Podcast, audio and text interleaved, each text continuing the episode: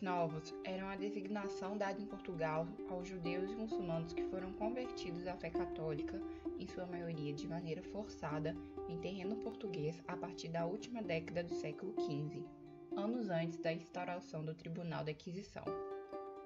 Para entendermos como surgiu este grupo na Península Ibérica, é necessário entendermos o contexto do processo de formação dos reinos modernos de Portugal e Espanha. Estes formaram-se durante as guerras pela reconquista da Península Ibérica entre os séculos XIV e XV, que foram travadas contra os mouros, muçulmanos de origem norte-africana que haviam dominado quase todo o território ibérico durante a Idade Média. Os reinos espanhol e português possuíam em comum a característica de serem católicos e de defenderem a fé católica. À medida que esses reinos foram consolidando-se, várias medidas passaram a ser tomadas com vistas a expurgar a presença muçulmana da Península Ibérica.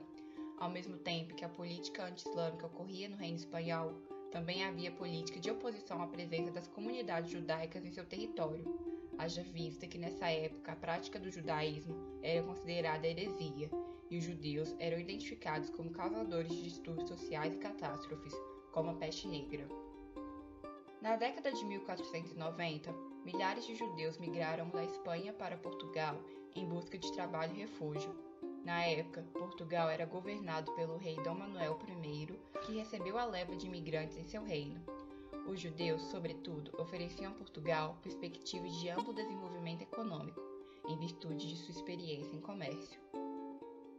Contudo, em 1497, o rei português casou-se com a filha e herdeira dos seis católicos que unificaram a Espanha, Isabel de Aragão.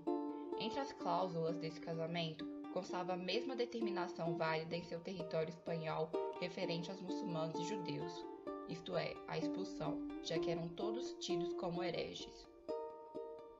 Mais de 20 mil judeus decidiram deixar o país, o que levou Dom Manuel I a fechar o porto de Lisboa.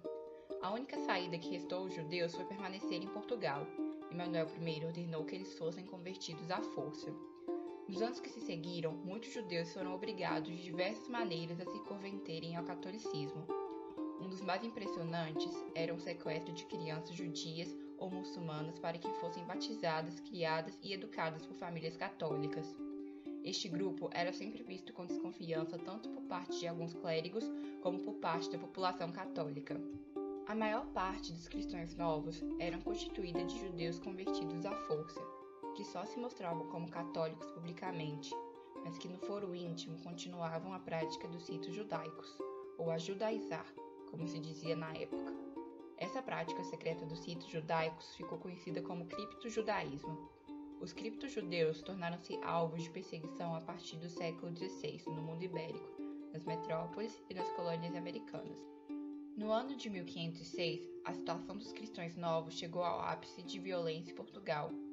Uma grande perseguição contra eles foi promovida pela população católica, incitada por alguns clérigos que consideravam os judeus responsáveis pela crise social que os lusitanos enfrentavam em virtude da peste da seca. A situação se agravou quando a Igreja Católica instituiu em Lisboa um Tribunal do Santo Ofício especial para exame de ocorrência de criptojudaísmo entre cristãos novos. A maioria das vítimas, bem como grande parte dos processos da Inquisição Portuguesa, eram cristãos novos, assim como boa parte dos seus 25 mil processos. Pressionados pela estruturação dos trabalhos inquisitoriais em Portugal, muitos cristãos novos optariam por imigrar para outras regiões do mundo português, sendo o Brasil em formação uma das preferidas, onde encontravam-se mais distantes das perseguições religiosas vividas no reino e podendo participar do desenvolvimento econômico da Luso-América, envolvido nas mais diversos âmbitos, alcançando destaque na produção e comércio da açúcar. A América Portuguesa não possuía tribunais inquisitoriais estabelecidos, nem por isso estaria livre da ação inquisitorial, ficando sob controle do Tribunal de Lisboa, responsável pelas possessões de além-mar com exceção a Goa, nas Índias, que tinha seu próprio tribunal. Durante os três séculos em que a Inquisição se fez presente na América Portuguesa, as estratégias variaram de acordo com as especificidades de cada local e de cada período.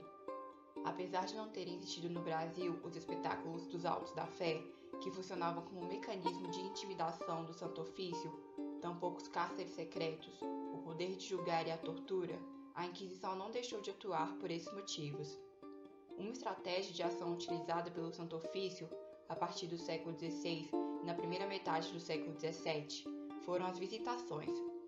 Nestas, cabia aos comissários e familiares do Santo Ofício a temida tarefa de denunciar, prender, sequestrar os bens e embarcar para Portugal os suspeitos enquadrados nos crimes de conhecimento da Santa Inquisição.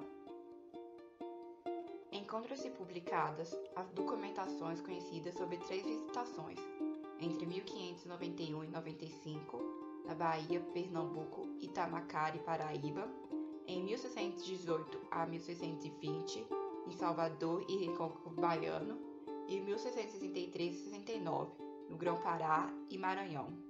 De acordo com a gravidade das denúncias ou confissões, os réus eram enviados para o Tribunal de Lisboa, onde eram processados e, caso fossem considerados culpados, ouviriam suas penas que podiam ir de uma simples admoestação dos aquisidores a, no limite, condenação à fogueira. No século XVII, o apoio financeiro e político dos cristãos novos à restauração lhes permitiu uma certa ascensão social e algumas liberdades e garantias, iniciando-se assim o reaparecimento dos grupos mercantis. Com a morte de D. João IV, porém, recomeça perseguições aos cristãos novos. Apenas em 25 de maio de 1773, já em plena época das luzes, Sebastião José de Carvalho Melo, mais conhecido como Marquês de Pombal, primeiro-ministro de Dom José I, promulga uma lei que instituía a diferença entre cristãos velhos e cristãos novos, tornando inválido todos os decretos e leis anteriores que discriminavam os conversos. Foram queimadas as listas de cristãos novos no reino, abolida a limpeza de sangue e passou a ser proibido usar a palavra cristão novo, quer por escrito ou oralmente. As penas para quem usasse a expressão eram pesadas. A partir daí, os cristãos novos passaram a poder exercer todos os cargos e empregos públicos.